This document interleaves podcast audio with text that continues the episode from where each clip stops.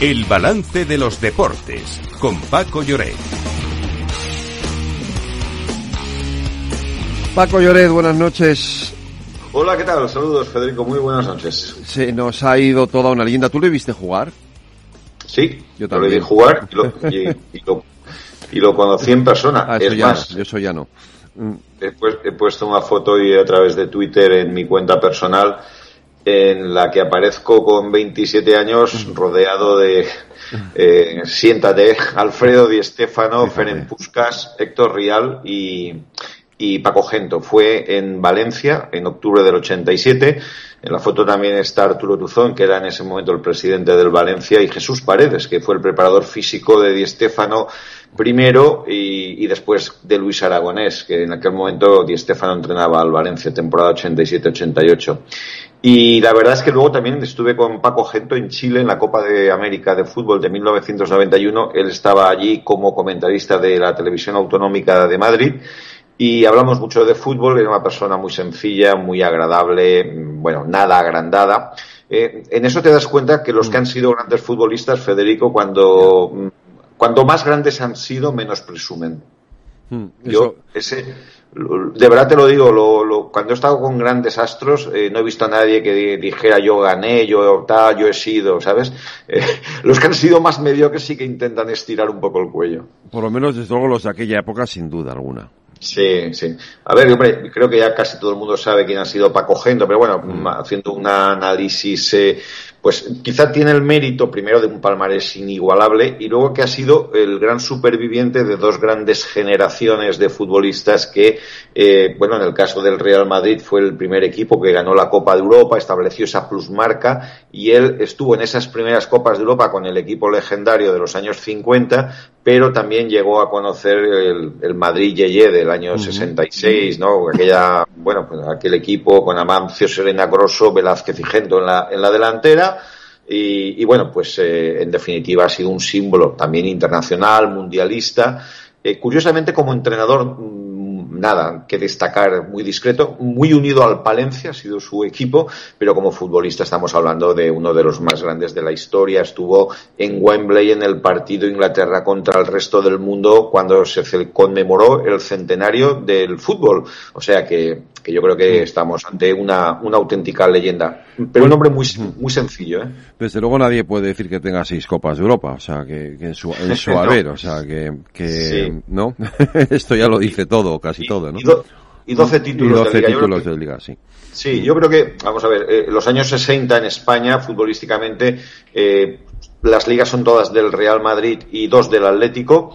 eh, luego en los 70 ya todo cambia porque ahí hay más alternancia, aunque en la segunda mitad de los 70 también el Madrid imprimió un dominio, pero por ejemplo, pues el Atlético ganó ligas, el Valencia ganó una, el Barcelona ganó otra con Cruyff, eh, hubo ya más variedad, ¿no? Pero los 60 es una hegemonía y luego en Europa, pues evidentemente estamos hablando de un dominio muy, muy grande, ¿no? Y, y luego era un futbolista muy, curiosamente, ahí yo eso no lo vi evidentemente, pero he leído hoy al maestro Relaño que hablaba de que un jugador que al principio eh, la afición del Real Madrid se lo tomaba a broma porque era, era una especie de cabra loca que corría mucho pero no tenía, digamos, no dosificaba. Y, bueno, y fue Di Stefano el que eh, le echó un capotazo porque, porque Bernabéu no lo acababa de ver y dijo no se preocupe que este jugador tiene una gran velocidad y un gran disparo y, bueno pues esto luego poco a poco lo irá puliendo y la verdad es que fue fue una gran apuesta y muy acertada no porque fue un futbolista además de estuvo 17 años ¿eh? debutó en la 53 54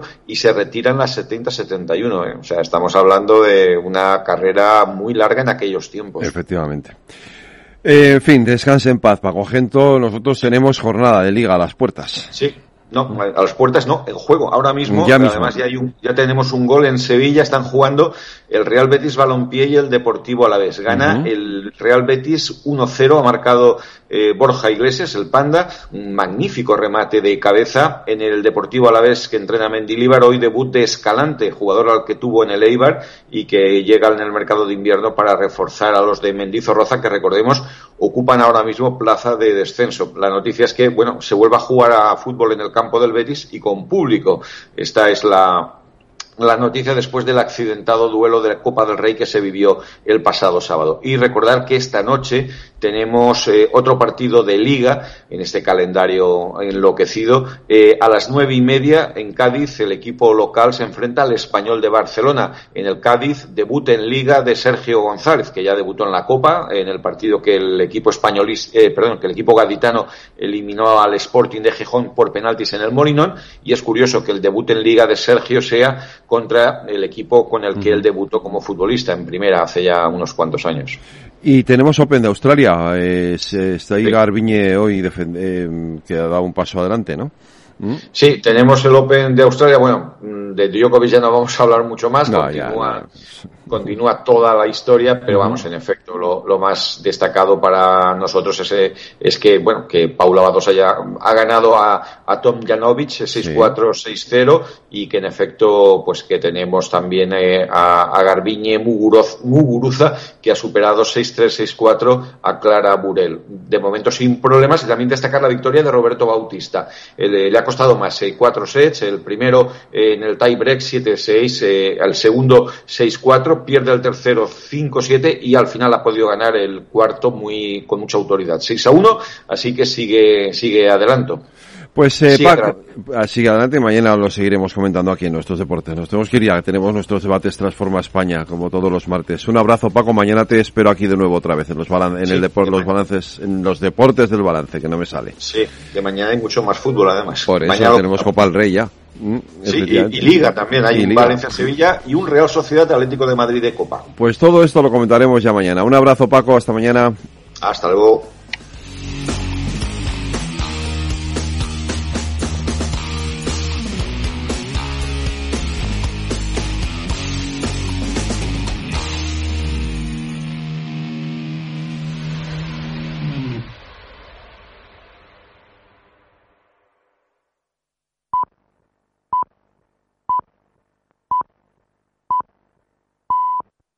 ¿Qué es ir más allá? Con Arval podrás llegar donde te propongas de la forma más sostenible y darle a tu empresa todas las soluciones de movilidad que necesite, asesorando con las mejores opciones de movilidad para las distintas necesidades de tu flota, con vehículos electrificados, bicicletas, coche compartido. Arval, la transición energética arranca aquí. Más información en arval.es.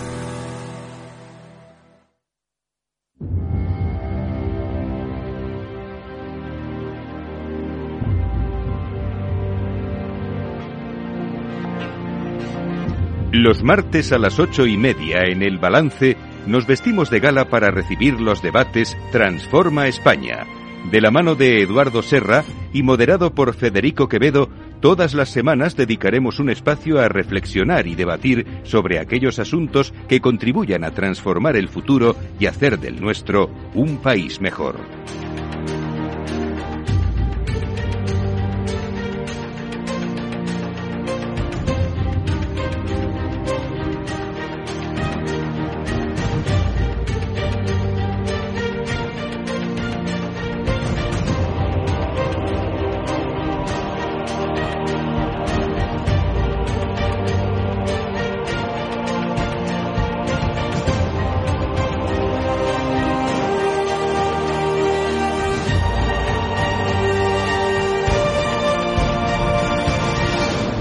Pues un martes más comenzamos nuestro debate Transforma España de la mano de Eduardo Serra. Eduardo, buenas noches. Buenas noches, Edico.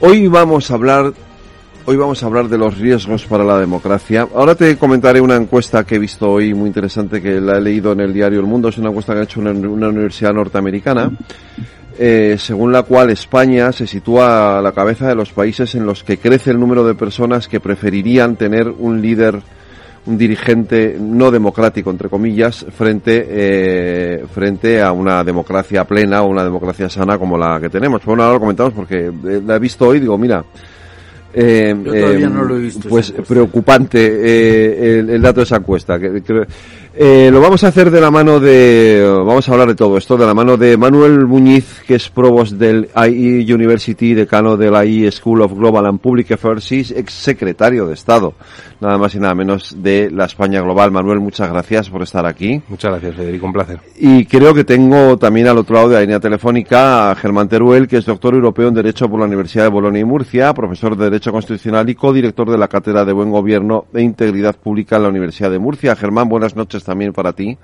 Hola, muy buenas noches. Y encantado de teneros a los dos, eh, que estéis hoy aquí y nos acompañéis. Y como siempre, Eduardo, eh, nos haces una introducción. Bueno, la introducción tengo que hacer dos comentarios previos. Uno, lo he titulado Riesgos para la democracia, pero cuando terminé pensé, a lo mejor es más, sería más lógico haber llamado amenazas para la democracia. Eh, los riesgos son algo más fortuito que puede llegar, que puede no llegar para que tú llegues a, cumplir tu objetivo. Sin embargo, las amenazas tienen algún contenido de voluntariedad que se oponen a que tú consigas tú. la segunda advertencia es que lo que está aquí en este borrador se lo debo casi íntegramente a Manuel, que en una clase que nos dio en digitales nos explicó estos eh, riesgos o amenazas para la democracia. Yo creo que el planteamiento sería, la democracia ha sido o ha recorrido un camino muy largo. Una de las grandísimas diferencias entre Europa y Estados Unidos es que a Europa le ha costado mucho alcanzar la democracia. Mucho tiempo, siglos sin embargo, Estados Unidos se la encontró nada más nacer como Estado, ya tenía la democracia. Entonces, creen que es muy fácil implantar la democracia, yo diría casi inocular la democracia.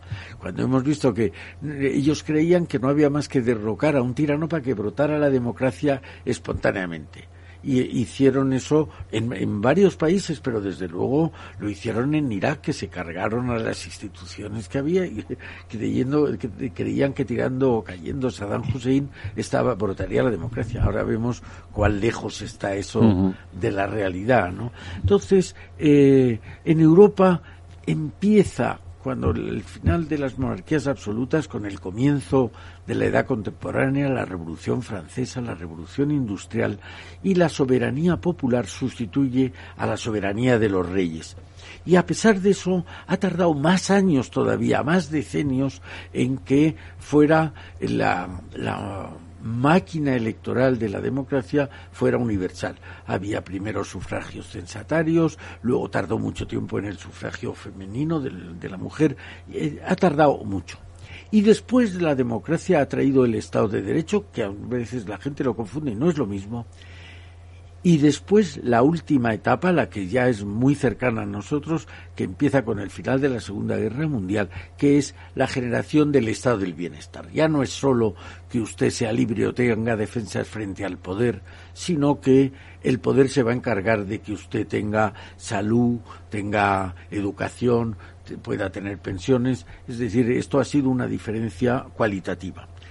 Y en el caso de España todavía ha tardado más. En España, en el siglo XIX, cuando nosotros empezaban, los otros Estados europeos empezaban a, gozar de regímenes democráticos, pues aquí tuvimos tres guerras civiles, las guerras carlistas, hemos tenido dictaduras más de una, más de dos y más de tres, y ha sido más difícil. Por suerte, a partir de 1978, eh, esta constitución, por primera vez, una constitución de todo el pueblo, una constitución que no tiene apellidos, no es liberal, no es conservadora, no es revolucionaria, no es esa eh, eh, constitución ha traído un régimen democrático que lleva 40 años, que vamos a ver las amenazas, los riesgos que padece, pero yo creo que goza de buena salud. Esto, eh, ¿qué riesgos? Y entonces, siguiendo el camino que decía de, de Manuel Muñiz, yo creo que hay unos riesgos, unas amenazas externas, hay ejemplos, lo que estabas comentando. Hay eh, mucha gente en los países que lo que quiere es más crecimiento económico y le trae sin cuidado si hay más o menos democracia, si la democracia es más perfecta o menos perfecta. Eh, ¿Cómo se mide esto? Es difícil, pero viendo el interés que la gente tiene por el crecimiento económico, se, este, mm. concluye cuál es la importancia que se le da dentro de la, la democracia. Y luego, eh, este, el ejemplo capital sería China. Oiga, China crece al 6%, ahora parece que un poco menos, pero en fin, al 6 o al 8 o al 10, y a mí me trae sin cuidado que no le den libertades. Yo quiero crecer y que mis hijos tengan un crecimiento del 6, del 8, del 10. Luego hay otros eh, intermedios, eh, el ejemplo que ponemos es Rusia con su manipulación de los procesos electorales, que digamos es la cuna de la mm. democracia, que si los perturbas, si los manipulas, entonces estás descafeinando o descalificando la democracia. Y luego hay uno interno. Eh, el interno es los populismos, gente que no cree en la democracia y que desdichadamente en las últimas décadas la gente más joven ha dejado de creer en la democracia, que es lo que parece que dice ese, ese estudio de la Universidad de Cambridge. Yo creo que debemos ser conscientes que la gente no lo es. Cuando tiene libertad no la echa de menos. Esas cosas, el bienestar, la libertad, se echan de menos cuando no se tienen. Ahora que se tienen, ahí debe haber alguien en los países que se cuide de que esos, esos beneficios sociales se mantengan, más o menos. Y entonces hay que ver cuáles son esos ejemplos que he puesto de riesgos o de amenazas y si hay más, que seguro hay más. Pues hecha la introducción por parte de Eduardo, eh, Manuel y Germán. Manuel, si quieres eh, empezar tú. Eh, bueno, pues de nuevo gracias por la invitación y gracias a Eduardo también por contar conmigo para el, para el diálogo. Eh, en diciembre, justo antes del cierre del año, se convocó una cumbre, el presidente Biden convocó una cumbre de democracia o por la democracia a la que asistieron cientos de líderes eh, mundiales, ¿no? De países democráticos. Bueno, no se llega a una cumbre, el presidente Biden convocó una cumbre de democracia o por la democracia a la que asistieron cientos de líderes eh, mundiales, ¿no? De países democráticos. Bueno, no se llegaron a ser 100, eran algo menos de 100, ¿no? Pero líderes de países democráticos del mundo. Y el objeto de debate era la salud de la democracia eh, y su, es que ha descrito Eduardo, un nivel externo exógeno que es un cambio simplemente en la estructura también eh, del orden internacional con el ascenso de potencias abiertamente iliberales y antidemocráticas, ¿no? Y bueno, pues China es un ejemplo eh, evidente, eh, un país donde hay mm, severas restricciones a libertades fundamentales de expresión, de prensa, de participación política, de asociación, un país eh, eh, como Rusia, que ha citado Eduardo, que ha tenido un cambio muy importante en su política internacional desde el final de la Guerra Fría hasta esta parte. Hemos tenido además también episodios de regresión democrática o de regresión en derechos y libertades, por ejemplo, lo que se ha producido en la mayor parte de los países que atravesaron la primavera árabe, ¿no? de los cuales solamente Túnez eh, hasta hace un, par de años había mejorado en términos de derechos y libertades con respecto a la situación anterior a las, a las primaveras, ¿no? O sea, hemos aprendido que es muy difícil que avance la democracia. Entonces, si en los años 90, con el final de la Guerra Fría, había una lectura, una interpretación, esto lo, capturó en parte Fukuyama y varios autores, ¿no? que hablaban del final de la historia, esta idea de que la democracia y la libertad y los, y los mercados abiertos y el libre mercado iban a, a, extenderse por el mundo de manera casi inevitable. Ese era el, concepto del fin de la historia, ¿no? Habíamos alcanzado en la democracia y en el capitalismo, en el libre mercado, un poco el final del proceso de evolución política y económica de las sociedades humanas. Pues ahora nos volveríamos a un mundo donde la historia ha vuelto y esa historia tiene en el ámbito internacional un aspecto que es la disputa o la contestación del espacio y de la hegemonía democrática y de los valores sobre los que se sustenta. A eso, y esto formó parte del debate que tuvo lugar en esa cumbre que convocó Biden, se le suma un proceso de implosión, que es lo que ha comentado Eduardo, ¿no? de debilitamiento democrático desde dentro del mundo democrático. Eh, la manifestación más evidente es el ascenso del populismo, el nacionalismo y de fuerzas dentro de nuestros países que cuestionan elementos fundamentales de la democracia, ¿no? Eh, a veces desde la periferia, otra forma, otras veces de manera mucho más frontal, y es la combinación de estas fuerzas, el debilitamiento desde dentro y el cambio del entorno, lo que nos plantan, los que nos plantean un, reto fundamental, ¿no? Que, que es, por cierto, yo diría, y por eso tuvo sentido esa cumbre, y creo que es acertada la, la interpretación que hace la administración americana, este es el debate de nuestra era, es el alma del orden internacional.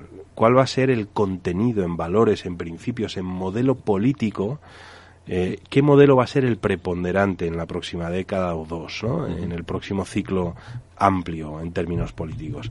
Eh, y es un proceso de, la convergencia de estas dos amenazas. ¿no? Mi opinión, y con esto termino, ¿no? y, y con ganas de escuchar a Germán, a mí me preocupa mucho más el proceso de implosión que el externo, ¿no? Porque el hecho de que estos valores fueran universales o la democracia se comprara en terceros lugares, los propios chinos te dirán si hablas con ellos que ellos nunca nunca suscribieron este sistema político, estos valores, ¿no? Lo que es lo que es realmente novedoso y distinto es el debilitamiento de las instituciones y de los principios y valores democráticos dentro del mundo democrático. El cuestionamiento de la independencia y la libertad de prensa, eh, el debilitamiento de la, de, la, de, la, por ejemplo, de la independencia de ciertos poderes dentro de nuestros países, el apoyo, como has citado al principio, creciente a, los líderes fuertes y a los líderes que no tienen que verse sometidos al control de parlamentos u otros, cosa que hemos visto en encuestas de manera repetida, eso es lo que es nuevo. ¿no? Y eso es lo que puede hacer más daño a la democracia, incluso que las amenazas externas a las que siempre se ha enfrentado. ¿no? Y ahí tenemos una pregunta clave que es la otra gran pregunta, hay una internacional que es el alma del orden internacional y hay una doméstica que es cómo sanamos la fractura y la brecha eh, social y este, esta convulsión política doméstica que estamos viviendo en buena parte de nuestros países, que por cierto se produce de manera bastante sincronizada en el mundo occidental. O sea, esto es un fenómeno que se está produciendo en Polonia, en Hungría, en España, en Francia, eh, en Estados Unidos en Inglaterra o en el Reino Unido. La cura de la democracia. O en el Reino Unido. y, y, esa es una pregunta clave que es cómo reconstruimos nuestro contrato social y que ocupa buena parte eh, de la academia y de la y de la y de la política ¿no? en estos momentos. Germán.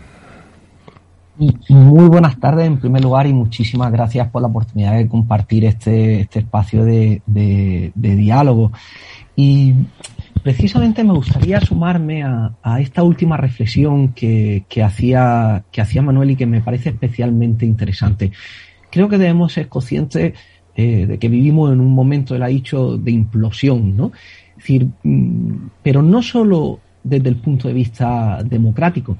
Eh, yo creo que ahora mismo eh, estamos en un momento de grandísima transformación eh, diría casi de revolución de todo el orbe. Es decir, está cambiando, vivimos una revolución tecnológica, tenemos un nuevo orden económico, eh, se están moviendo también el orden geopolítico, tenemos desafíos de tipo medioambiental. Claro, todo esto está generando mm, desafíos importantes, desafíos muy importantes y que están resintiéndose nuestra, o sea, nuestra democracia eh, a nivel interno se está resintiendo. Claro, a partir de ahí, la reflexión es eh, cuál es el cuál es el estado de salud de nuestras democracias. ¿Por qué se están dando estos problemas que hemos acusado en torno, en torno a ello?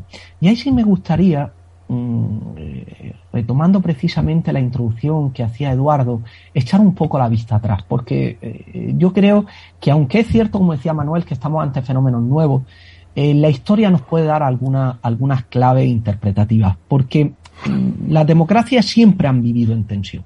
Es decir, la, tensión ha estado dentro del, propio orden democrático. Cuando en Europa se consolida por primera vez, por decir lo que no ya el constitucionalismo, sino un orden democrático, después de la Primera Guerra ah, Mundial, al final eh, lo que teníamos fue eh, que la democracia, esa democracia social, ese pacto, ese, ese pacto social se logró dar estabilidad mínima a, a, a unas sociedades que habían quedado desoladas después de la Primera Guerra Mundial y que además se enfrentaban al contramodelo que suponía la revolución, la revolución rusa. Ocurrió que esas mm, democracias del periodo de entreguerras no supieron eh, dar una estabilidad, una, una, estabilidad mínima y finalmente fueron arrolladas en Europa por, los por los sistemas, por, por los regímenes fascistas. ¿no? Tras la Segunda Guerra Mundial volvimos a nacer o a renacer democráticamente y de ese bienestar más inmediato el del que somos hoy día herederos. Yo diría que, por ejemplo, los años 90 fueron un momento de ilusión democrática en Europa. Vivimos eh, por recordar la, el salto en la adhesión europea con el Tratado de Maastricht. A nivel interno recordamos pues, los proyectos que había en nuestro país. Fue el momento eh, de la Expo, fue el momento de la Olimpiada, eh, fue un momento, yo creo que, que de vitalidad democrática. La, la democracia era, era, era un modelo.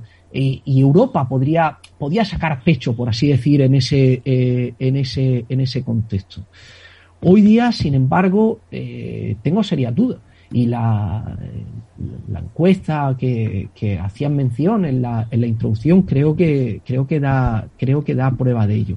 Y decía que, que si de algo podemos eh, aprender de la historia, y creo que para concluir y por abrir el debate puede ser interesante tener eh, en cuenta, es que ahora mismo, y eso está muy presente en, en estos momentos, como lo estuvo eh, en Weimar, en el periodo de entreguerras, yo creo que hay dos elementos que tenemos que tener en cuenta.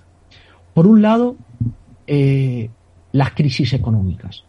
Eh, en el orden democrático tiene también un proyecto, se sostiene también sobre un proyecto de, prosperidad, de bienestar, que cuando se ve eh, dinamitado o, se ve eh, cuestionado, al final lleva a que se cuestione el propio orden democrático. ¿eh? Lleva un proyecto, por supuesto, de seguridad, de seguridad vital.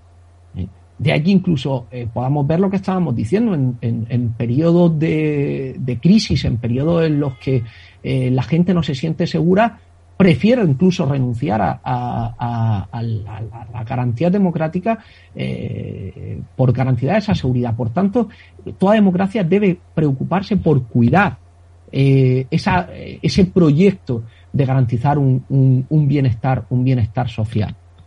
Pero luego, yo creo que hoy día acusamos una esclerosis interna muy profunda un deterioro institucional que tiene que preocuparnos. El ascenso de los populismos, al final, eh, eh, yo creo que ocupa un espacio eh, consecuencia de que los propios partidos que tendrían que sostener el orden democrático están dejando en el momento en el que permiten que se vayan deteriorando nuestras instituciones. Es decir, el riesgo iliberal, eh, el riesgo de los populismos está ahí precisamente eh, porque mm, se está deteriorando nuestro orden institucional. Porque cada vez estamos respetando menos a nuestras instituciones. Yo muchas veces con, con mi alumno hacemos una práctica que, que, llamo lecciones que podemos aprender de Weimar. Y, y yo les digo, eh, los nazis no fueron los que mataron a la constitución, a la, a la constitución eh, de Weimar, a la República de Weimar. Lo que mató a la República de Weimar fue, como señalaba Chávez Nogales, la causa de todo, la crisis económica y después que los propios partidos que habían eh, formado el consenso de Weimar, que había levantado esa de, República Democrática, en un momento dado no supieron seguir construyendo. Y entonces los que dieron un proyecto fueron los nazis. Y eso es lo que nos tiene que preocupar. De eso es lo que creo que tendríamos que aprender hoy día. Eh, en ese sondeo que vos mencionado al principio lo voy a, lo voy a simplemente a, mencionar un poquito más para que los oyentes sepan de qué estamos hablando. Es un sondeo que ha hecho la Universidad de Cambridge, el Centro para el Futuro de la Democracia, 169 países, casi 7.000 encuestas, 8 millones de personas encuestadas, o sea, no es ninguna tontería el sondeo, y dice de cosas, a mí por eso me ha preocupado esta mañana cuando lo he leído, en relación también, claro, cuando, como teníamos hoy este debate, digo, esto viene, viene muy a cuento, ¿no? Lo que dice es que España es uno de los países en los que mayor, eh, se ha experimentado una mayor caída en la satisfacción democrática de sus ciudadanos con la pandemia y es uno de los casos más extremos en los que, eh, bueno, pues los ciudadanos apuestan por lo que tú decías, Manuel, por un líder fuerte que no se someta a, al control parlamentario frente eh, frente al modelo que estamos viviendo, Eduardo. Entonces, eh, yo no sé si eso tiene que ver también, o entiendo que sí, pero tendrá que ver también con el ascenso que estamos viendo de algunos populismos, eh, sobre todo de la derecha e izquierda, últimamente más a la derecha que a la izquierda, eh, pero, pero, pero entiendo que sí, que tiene que haber una correlación, ¿no? De lo que dice esta encuesta con eso, que yo entiendo que es una amenaza clara hacia la democracia, ¿no? sí, desde luego. Pero creo que eh, tanto eh, Germán como Manuel han puesto el acento en dos cosas que son extraordinariamente importantes. Una, las crisis económicas. Eh, como decían los griegos, primero es comer y luego filosofar. A mí deme primero comer y luego deme, deme democracia, pero primero lo económico. Y segundo, eh, también lo que ha dicho Manuel de las la primavera árabe al final había un cuadro fantástico, no sé si lo tienes, pero es cuanto más revueltas hubo, cuando más muertos hubo en aquellas manifestaciones de año 11-12, es cuando más subió el precio de los alimentos. Entonces, no era tanto la democracia, que los americanos creían, por lo que he dicho al principio, estos pueblos quieren democracia, estos pueblos quieren democracia, desde luego, pero primero quieren comer. Entonces, yo creo que ese es un punto esencial. Y otro punto es que estamos en un momento que quizá no seamos muy conscientes, pero estamos viviendo un momento convulso mm, las nuevas tecnologías, la globalización. De repente hemos tenido dos crisis económicas. De repente faltan bienes. Los, los eh, fletes marítimos han crecido una enormidad. Mm, no hay algunos productos. Falta oferta de determinados bienes. Esto no había pasado. las situaciones de guerra no había pasado antes la gente está confundida. Están naciendo, están creciendo los localismos. En el fondo, los nacionalismos que habéis citado no son más que formas del localismo. Oiga, que me salve yo y que vaya los demás que, que arreen, ¿no? yo creo que debemos ser conscientes de que en la inmensa mayoría de la gente necesita primero vivir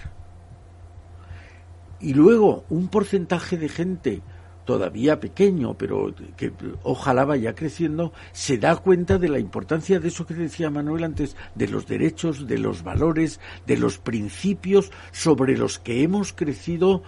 Es verdad, decía, no sé quién decía, que China nunca ha tenido democracia, no saben de qué están prescindiendo porque no la han tenido nunca, pero los países que la hemos tenido, que la tenemos, debemos ser conscientes de lo que eso vale.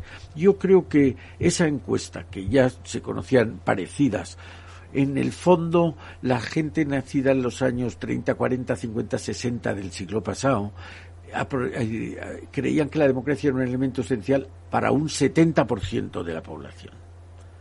Los nacidos en los 80, 90, 2000, 2010, en 2010 todavía es pronto, piensan no más de un 30%. Primero pasó en Estados Unidos, luego pasó en Europa. Es, debemos ser conscientes porque si no luego será el, llanto y rechinar de dientes si la perdemos sin habernos enterado. Eh, yo, eh, creo que aquí hay dos grandes temas. ¿no? hay uno que es qué está produciendo la convulsión política que estamos viviendo, ¿no?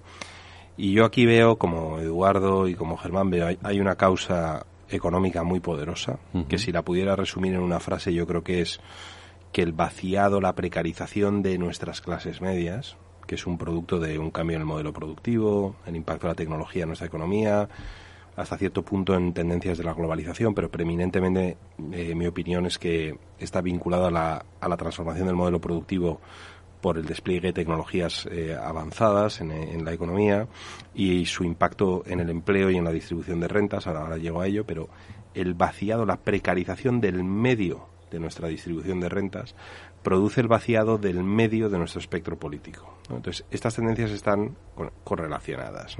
Y ese vaciado del centro del espectro político produce una serie eh, de tendencias de polarización, de radicalización de posiciones y de aumento de peso de fuerzas políticas que en nuestro sistema lo que están produciendo es una erosión de la legitimidad institucional y un cuestionamiento del sistema. Entonces, esto está conectado. ¿Por qué se produce esa precarización del medio? Y mire, los datos son realmente muy apabullantes en la mayor parte de las economías avanzadas, ¿no? Yo eh, los datos de la economía americana son muy muy llamativos. Eh, probablemente sean más, más llamativos incluso que la mayor parte de las economías europeas, pero se dan en casi todas. ¿no? En los últimos 30 eh, años en Estados Unidos el 70% de los hogares no vio ningún incremento de renta en términos reales. O sea, ha habido una congelación de rentas. ¿no? Entonces tienes una estagnación del medio, en algunos casos una, un decrecimiento de rentas en términos reales de medio, pero sobre todo tienes una gran congelación. Entonces tienes eh, generaciones que no han visto casi eh, movimiento eh, en términos reales de renta, ¿no? y eso tiene un efecto muy corrosivo para bueno hay quien ha hablado incluso de la muerte del sueño americano que está construido en parte sobre esta creencia ¿no? de la progresión socioeconómica entre generaciones ¿no? Además, esto ha producido una explosión enorme de la desigualdad, ¿no? Entonces ha habido una concentración de rentas muy claras y eso también se produce en este país y en las economías europeas en un porcentaje muy reducido de, de la población. Eh, pero yo creo que es más corrosivo a efectos de comportamiento político la congelación y la percepción de no progresión incluso que el aumento de la desigualdad, ¿no? En Estados Unidos estas esto se manifiesta este, esta tendencia económica en, dolor social muy, muy evidente, ¿no? Por ejemplo, ¿no? Os doy, os doy datos muy llamativos. Hay en estos momentos eh, comunidades en Estados Unidos en las cuales la esperanza de vida de los hijos es más corta que la de los padres, ¿no? Eso, eso no pasaba, por ejemplo, desde la Segunda Guerra Mundial.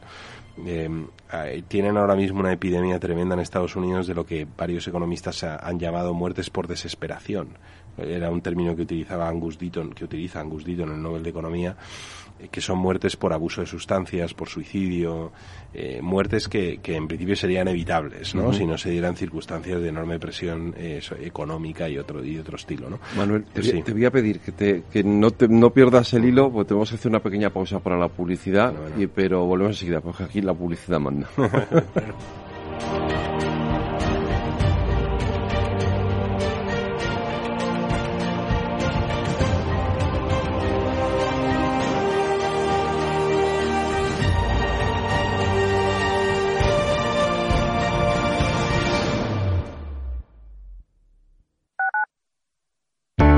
Capital Radio, la genuina radio económica.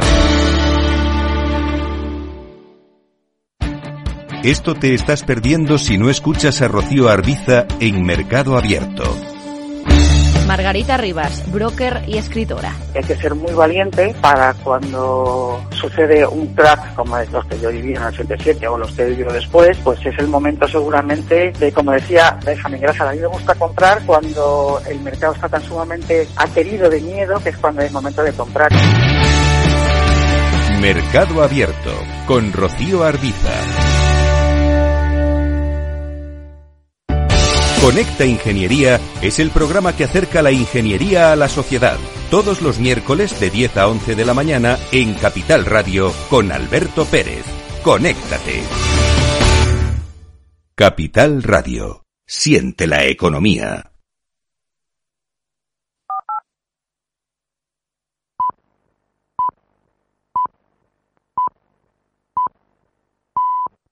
Transforma España.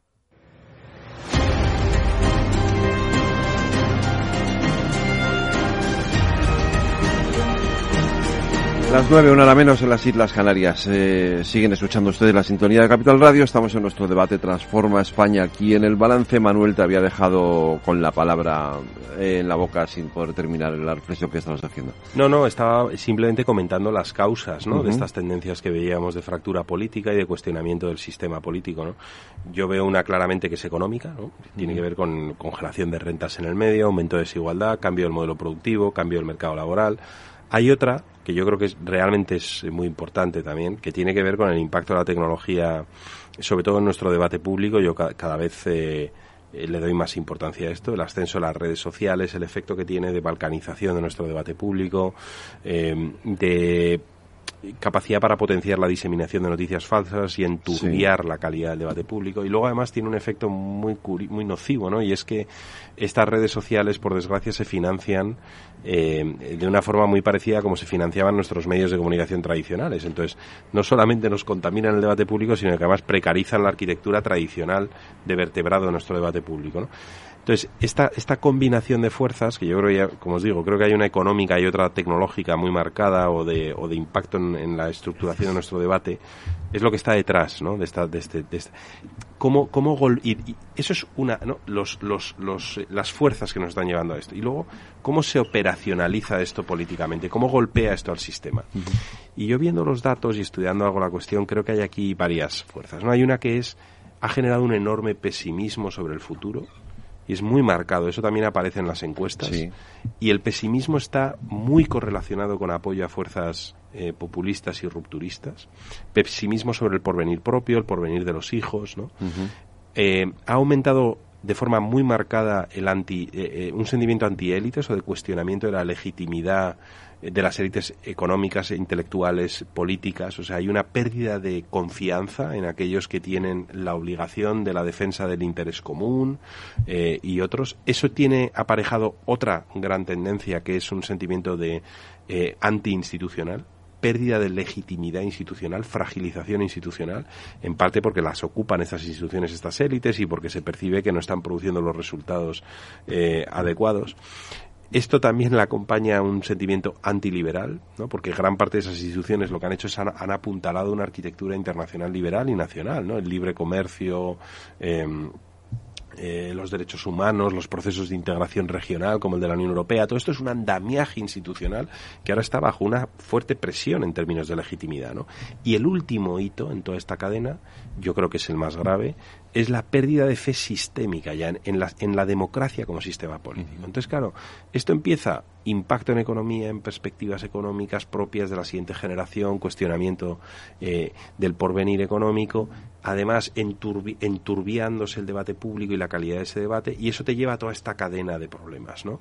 Pesimismo, antielitismo, antiinstitucionalismo, antiliberalismo, cuestionamiento de la arquitectura e incluso cuestionamiento del propio sistema político. Entonces yo creo que ahí hay una hay como una mecánica de cómo se está produciendo esto. Y la pregunta del millón, y aquí lo dejo, ¿no? porque seguro que Germán y Eduardo quieren contribuir, es cómo revertimos esto, ¿no? ¿Cómo se pueden? Porque si ese diagnóstico es correcto, tenemos un problema de gobernanza de tecnologías emergentes y tenemos un problema de construir y aportar equidad y justicia al modelo de crecimiento económico que tenemos, ¿no? Y esa sería definitivamente parte de la solución de este problema, ¿no? Pero cómo se hace eso y cómo se implementa y cómo se coordina internacionalmente, pues es uno de los grandes retos a los que nos enfrentamos como sociedades, ¿no? Germán, ¿cómo se hace? El cómo se hace no sabría yo, ya, quisiera yo tener, tener la, respuesta.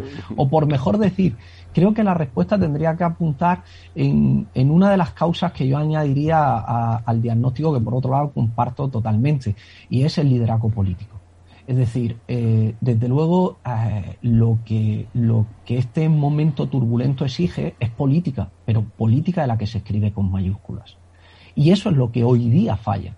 Claro, cuando no hay un discurso que eh, desde las democracias sea capaz de ilusionar, por eso miraba al momento, al momento de Weimar en, antes, ¿no? Es decir, cuando en un momento dado las democracias no son capaces eh, de colmar eh, eso, ese momento turbulento, de ofrecer un proyecto en ese momento, en ese momento eh, turbulento, ¿no? entonces es lo que ofrece la oportunidad a que surjan unos sistemas alternativos, unos modelos alternativos. Ojo, a nivel geopolítico hoy día, es decir, existen esos modelos alternativos. Hemos hablado de China, estamos viendo lo que está ocurriendo, lo que está, lo que está ocurriendo en Rusia. Es decir, hoy día ya la democracia no es eh, el único modelo, por así decir, exportable. ¿eh? Pero a nivel interno estamos viendo cómo democracias que nos creíamos consolidadas eh, están empezando a, a, ver elementos pues peligrosos. ¿Quién no iba a decir que hace un año íbamos a tener a un señor con cuernos sentado en la presidencia del Congreso de los Estados Unidos. Yo eh, algunas veces me lo planteo, digo, hace, hace ahora, no sé si fue cuatro o cinco años, eh, en la Asociación Internacional de Derecho Constitucional constituimos un, grupo para el estudio de lo que se llamó Liberal Democracies, eh, proyectado sobre democracias consolidadas. Claro, lo que nos preocupaba entonces en aquel momento era fundamentalmente por lo que llamábamos la deriva partitocrática, eh, pecata minuta, por así decir, con lo que eh, cuatro o cinco años después estamos, eh, estamos viendo, viendo hoy día. Y por eso, si, si, si es cierto que, que al final todos estos desafíos no hay otra, no hay otra salida que responder a ellos con liderazgo político, pero con un liderazgo que asuma esos valores constitucionales, que asuma esos valores liberal democráticos, que llevamos más de 200 años forjando poquito, poquito a poco, con avance y, retroceso. Claro, tenemos que también analizar eh, muy detenidamente precisamente ese problema que yo denominaba antes de la esclerosis de nuestro sistema democrático a nivel interno. Porque, por supuesto, la precarización que está habiendo y sobre todo en las clases, eh, en la juventud, es un problema fundamental. Sí, porque al final se siente el pacto, el pacto social, que es un pacto intergeneracional, se rompe. En el momento en el que eh, las generaciones más jóvenes ven que viven en una situación de precariedad que no se les da una opción para poder, digamos, alcanzar, un, demostrar socialmente lo que ellos mismos valen, pero que incluso observan que no van a ser capaces de poder alcanzar un nivel de bienestar como el que pudieron tener eh, sus padres. Lógicamente, eso eh, es un problema eh, que cuestiona todo el orden social y, por tanto el, el, orden, el orden democrático. Pero al mismo tiempo, reitero, lo que estamos observando es que nuestras propias instituciones se están resintiendo. Es decir, eh, aquellos que en su día fueron capaces de construir eh, un discurso ilusionante de levantar un país democráticamente, hoy día han entrado en una dinámica de reparto de poder, eh, que están degradando cada vez el orden institucional. Y eso se retroalimenta en el sentido de que, claro, eh, la, ciudadanía eh, siente ese desafecto hacia las propias instituciones, se aleja del mundo de lo político. Y a eso creo que también necesita una, una, respuesta. Em, Eduardo, habéis mencionado un, un, asunto todos que yo creo que es interesante, que es importante, que es el tema del liderazgo político. Sí, eh, yo fíjate, de escuchando, yo creo que para mí este está siendo uno de los debates más interesantes porque creo que cada uno aporta un elemento que va enriqueciendo el, caldo conjunto. la fundación eh, lo interrumpió la pandemia, pero teníamos un plan, un programa que se llamaba Un proyecto para España. Eh, los tratadistas de derecho político, los filósofos hablaban de que una nación era un proyecto sugestivo de vida en común, era un plebiscito cotidiano, algo que había que mantener vivo. Eh, en España tuvimos, en la época de la transición, hubo un proyecto, naturalmente con defectos, pero había un proyecto. No uno, había varios proyectos diferentes, pero entre todos tenían mucho elemento común. Se ha hecho algún estudio sobre el Congreso hoy y el 80% de las cosas que dicen los partidos son comunes y sin embargo solamente se subraya en lo que en lo que discrepan, en lo que hay controversia. Yo creo que es esencial el proyecto porque lo que no tienes hoy es, lo que buscas para tener en el futuro. Yo creo que el elemento fundamental para mí de los populismos es la urgencia. Como no creo en el futuro, lo inmediato. lo quiero que me lo dé usted hoy. Las pensiones me las aumenta hoy. El salario mínimo me lo aumenta hoy. Oiga, pero es que puede haber algún inconveniente. No lo sé, lo quiero hoy. Esta urgencia yo creo que ah, tradicionalmente había sido evitada por ese liderazgo, por esos líderes que ofrecían un futuro mejor. Y ese futuro mejor hoy bueno, lo habéis dicho, las, redes sociales, hay mucho ruido, es que no se oye la voz de un líder y las que se oyen, como decía Germán, están más metidos en cuestiones, digamos, de clase. ¿Quién tiene el poder? ¿A cuánto le toca? ¿Cuánto va a durar? Pero no hay, hay demasiado ruido para oír a los, a los líderes que seguro los hay. Y eso, y termino, eh, lo relaciono inmediatamente el que no tiene futuro por un lado intenta agotar el presente y por otro lado se desespera. Y eso que tú decías de las muertes por desesperación o bien por el consumo de sustancias o bien por directamente el suicidio, cuando yo era joven el suicidio era una cosa que nos hablaban de los países nórdicos, que era muy... Pero en España, país entonces bastante subdesarrollado, apenas había suicidios. Hoy, aunque no lo decimos nunca, hay más suicidios que muertos en carretera, accidentes de tráfico. Es decir, que eh, hemos tenido un crecimiento como una sociedad no es sensible a que lo mejor de esa sociedad, que es la juventud, se va marchando por las, se va yendo porque no quiere vivir. Eso no lo podríamos, o sea, deberíamos hacer todo lo posible para que eso no se produjera. Por eso yo creo que hay una cadena que empieza en la inexistencia de un proyecto, el deseo de agotar, consumir todo ahora en el presente más inmediato, la desesperación por no tener un futuro. Bueno, ¿puedo, introducir una nota optimista, me, gustaría. Sí. Eh, porque eh, y esto Eduardo lo conoce porque venimos hablando de este tema desde hace un cierto tiempo y vamos, yo mismo eh, estuve, como comentabas, Federico, al principio un tiempo en el Ministerio de Asuntos Exteriores, pero antes de eso en la academia un buen, un buen tiempo y desde el 2014-15 escribiendo sobre este tema, publicando sobre fractura en nuestro contrato social, eh, advirtiendo de que había una serie de tendencias de fondo, primero en Estados Unidos, que es donde viví y trabajaba, y luego aquí, ¿no? Pero ahora encuentro, eh, aunque creo que parte de estos riesgos creo que se han materializado, se materializaron con Trump, con el Brexit, con la polarización política en Europa, bueno, con la fragilidad de los procesos democráticos en el mundo árabe, bueno, los eh, últimos acontecimientos en Afganistán, por ejemplo, como gran, ejemplo también de la dificultad de estos procesos.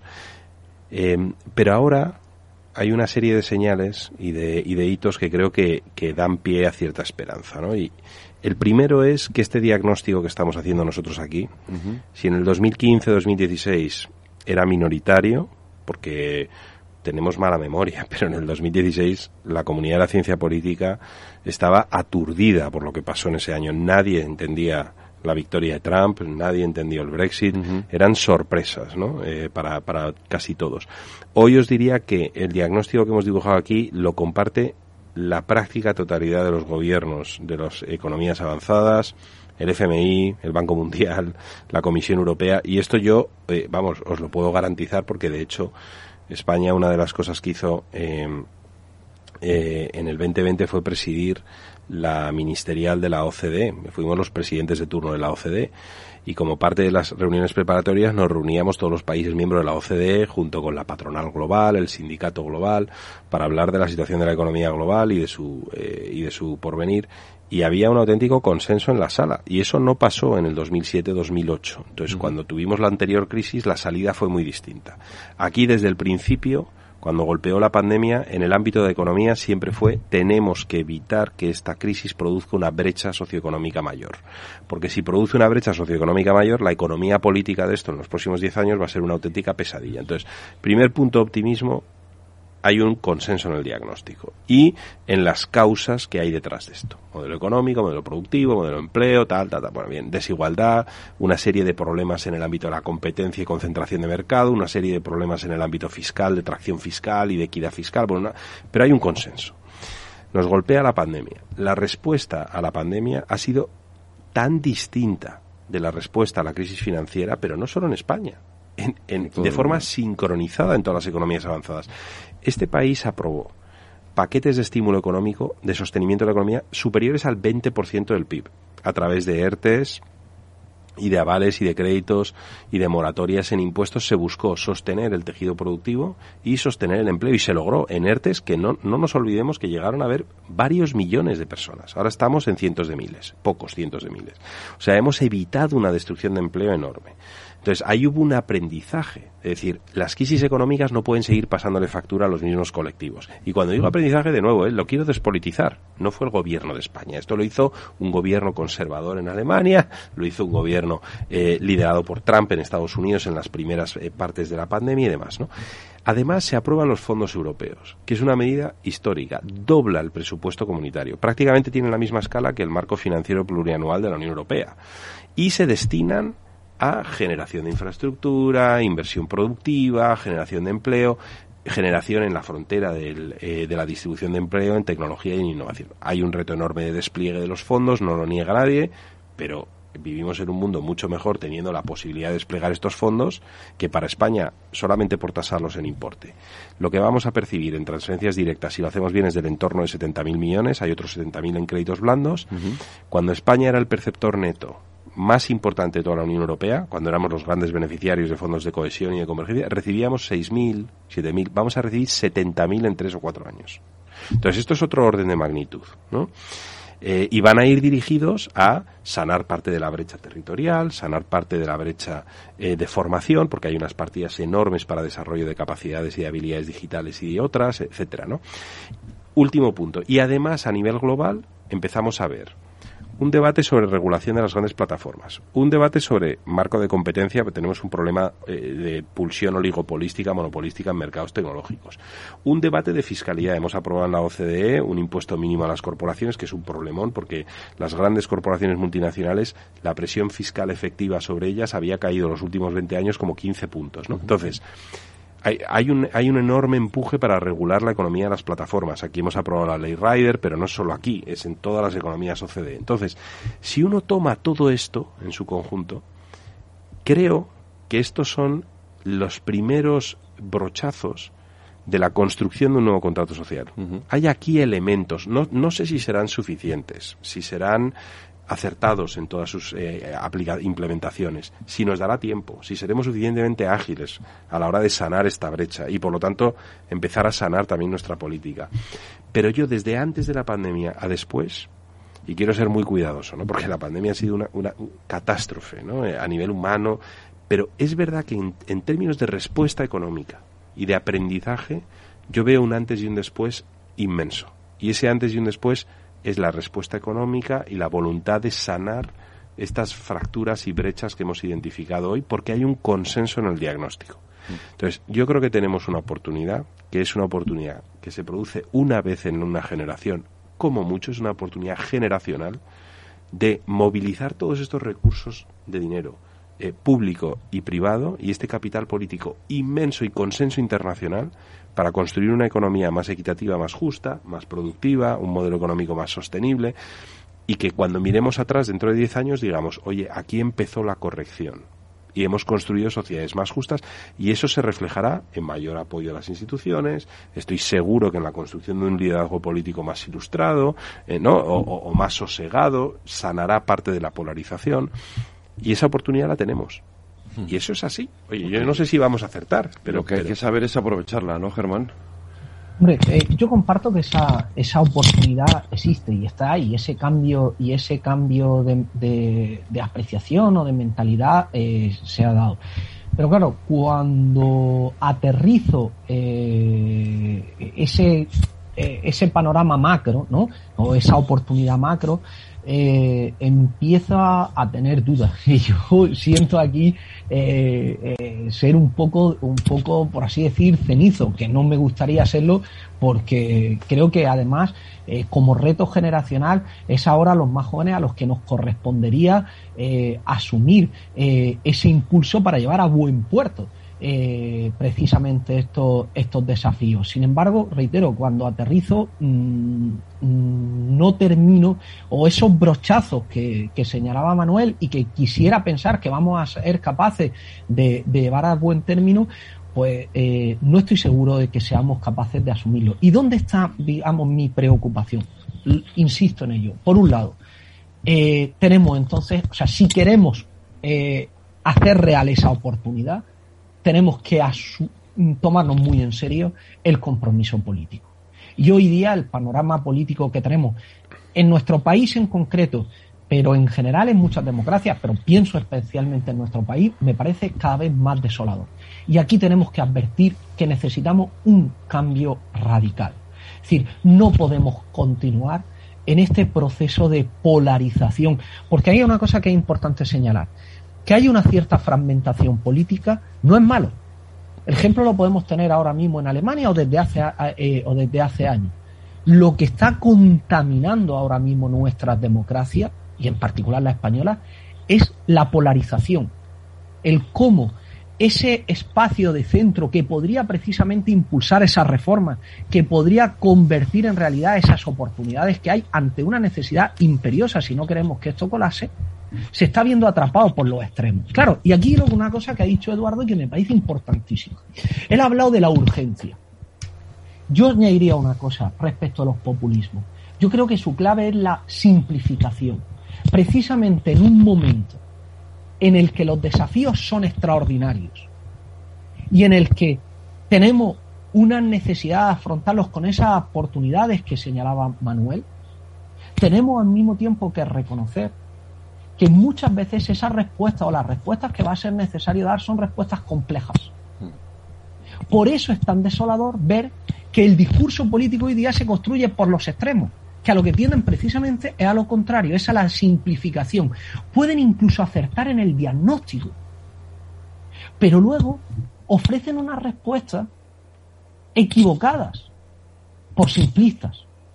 Sin embargo, y aquí hay algo que creo que es muy importante, yo no sé si la política tiene que ser ilustrada o no ilustrada, pero desde luego de lo que no tiene que hacer abdicaciones de su vocación pedagógica. Porque si nosotros tenemos que eh, ser capaces de transmitir, por poner un ejemplo, la necesidad de regular las redes sociales, como está haciéndose ahora mismo en Europa, eh, en un proyecto, a mi juicio, todavía muy, muy, muy tímido, respecto de la eh, respecto de la eh, del desafío que supone embridar a los poderes a los poderes tecnológicos que va en la buena dirección pero todavía muy tímido pues tenemos que hacer un esfuerzo pedagógico muy grande. Igual que si tenemos que reconvertir determinados sectores económicos la política tiene que hacer un esfuerzo pedagógico tiene que explicar algo complejo a la ciudadanía y convencerla de que ese es el camino Claro, si eso se enfrenta hoy a un enemigo muy potente, que es que explicar algo complejo en los caracteres que permite un Twitter es prácticamente imposible. Claro, quien juega a excitar el bajo vientre, las vísceras, a simplificar, a calentar. Yo siempre también se lo digo a mis alumnos, digo, explicar, es decir, calentar a la gente y decir que si hay un terrorista lo tendríamos que colgar de, un, de, de la primera farola en la que lo encontráramos, eso se pone en un Twitter hacer reflexionar a alguien que hasta los terroristas hay que someterlos a un juicio justo y que tienen y merecen un debido proceso y un abogado y una defensa. Sí, eso es complicado, eso yo no lo sé poner en un Twitter. Entonces, ese es el gran desafío al que hoy estamos. Estoy totalmente de acuerdo, a mí me gustaría, yo creo que ese es nuestro reto generación. Ahora bien, lo que no sé es la catarsis a la que tenemos que enfrentarnos, que es la catarsis que se tiene que producir para hoy día que nuestra generación, en la que yo, tengo ahora mismo 35 años y, hablo con mucha gente de mi, de, mi, de mi promoción, incluso gente aún más joven. Claro, yo veo a los mejores de esa generación que están hoy día preocupados. decir, veo a los médicos que están con contratos que el día que le hacen un contrato de seis meses, con 35, 36 años, pues eh, descorchan, descorchan champán. Claro, cuando a esa gente le dices de meterse en política, dicen, ¿yo? ¿Cómo? Lo que tenemos es que decir, están todavía consolidándose profesional, profesionalmente en todos los ámbitos, tratando de sobrevivir en un contexto de precariedad muy complejo que les dificulta.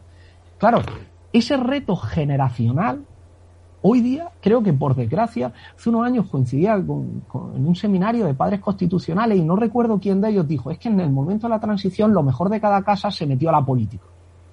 Eso fue así, sí. Claro, hoy día lo mejor de cada casa está tratando eso de con 35 años, pues eh, tener un contrato mínimamente estable, 40 eh, años si se me permite, y el relevo generacional se ha producido. Es decir, hoy día ya tenemos una nueva generación política.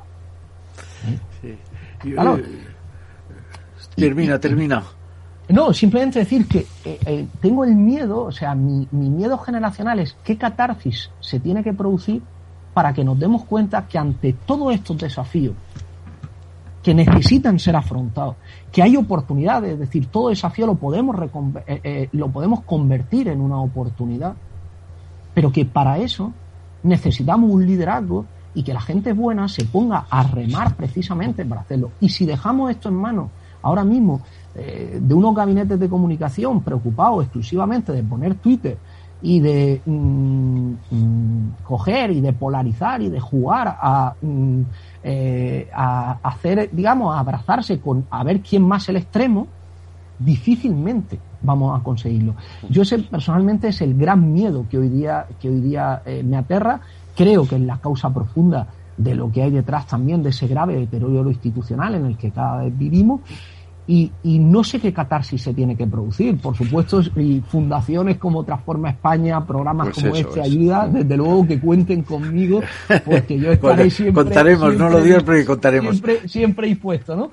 Pero ese es un poco el resquemor, la duda que a mí queda, el, el, que no sé qué tiene que pasar para que se produzca esa catarsis que creo que es necesaria. Pues os voy a pedir un tuit a cada uno para que concluyáis. Pues yo no voy a dar un tuit, si me permites, voy a estar minuto y medio. Pero es que quiero subrayar muy efusivamente lo que se han dicho. Primera cosa, las novedades nunca las vienen de la política, vienen de la academia. Aquí estáis hoy dos académicos, dos profesores de universidad que estáis diciendo cómo lo veis, desde dos puntos de vista, uno en Madrid, el otro en Murcia, uno de derecho político, el otro de economía pero está, es la academia. Siempre la academia va por delante. La misión de la universidad es iluminar el, el, siguiente tramo del camino que debe recorrer la sociedad.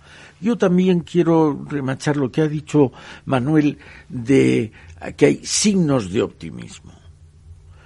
Los fondos de la Unión Europea no solo han hecho que la salida de esta crisis sea casi la opuesta de la anterior, aunque hay que ver cómo termina y cómo se adjudican y todo eso, sino que yo creo, y lo hemos comentado aquí, eh, Federico, es la el robustecimiento de la idea europea más grande en los últimos 30 años, incluidos los felices años 90, como hemos dicho antes. Yo creo que el, eh, lo que decías, Germán, de la política, ¿dónde está? Yo creo que hay algo que se está, una mala cosa que se está terminando. Aquí hemos tenido un sistema bipartidismo imperfecto que nos ha llevado a la mejor época de la historia de España en libertades, en progreso, en Estado de Derecho, en prosperidad. Y ahora, mmm, eso parece que estamos viendo que se, que se des, de, desfleca, desgrana. ¿Por qué? Porque donde había un bipartidismo aparecieron los polarizadores, los sistemas a la extrema izquierda, a la extrema derecha, y eso ha hecho que el, diálogo, el, el, el debate se polarizara pero yo tengo la confianza, estamos viendo como los partidos minoritarios extremistas están perdiendo están y otra vez vamos creo que vamos a volver a un bipartidismo que al no tener que negociar discutir con los extremos va a irse centrando que es donde está como decía alguien el caladero de votos. Y para terminar me parece que aquí debemos hacer un nuevo programa Federico donde hablemos de cuáles son los remedios para acabar con los amenazas de la democracia. Pues emplazados quedáis los tres a volver para, para ese debate. Germán, muchísimas gracias por habernos acompañado. Un placer, gracias a vosotros. Manuel, a ti también, muchísimas gracias por habernos acompañado eh, aquí. Y Eduardo, te espero la semana que viene, el próximo martes. Seguiremos hablando de todo esto. Eso es, muchas gracias. Un abrazo. Y hasta pronto.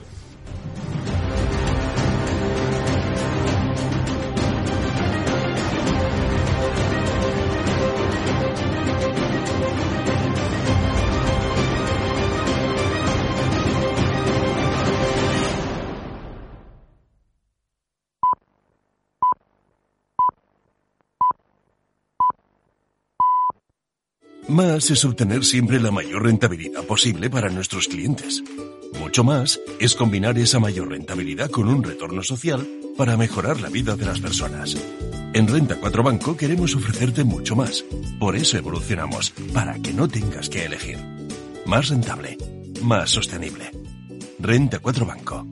¿Quieres más? Esto te estás perdiendo si no escuchas a Rocío Arbiza en Mercado Abierto. Isabel Bento, directora de Desarrollo de Negocio de BlackRock. Un cambio de paradigma y es el, el reconocer que el riesgo climático es un riesgo financiero y que la transición energética es una oportunidad de inversión. Y eso al final se traslada, en nuestro caso somos una gestora de activos, en cómo gestionamos las carteras, ¿no? En cómo importante es identificar esos riesgos climáticos y también eh, cómo analizamos las compañías teniendo en cuenta la oportunidad que tienen por delante de navegar esta transición energética.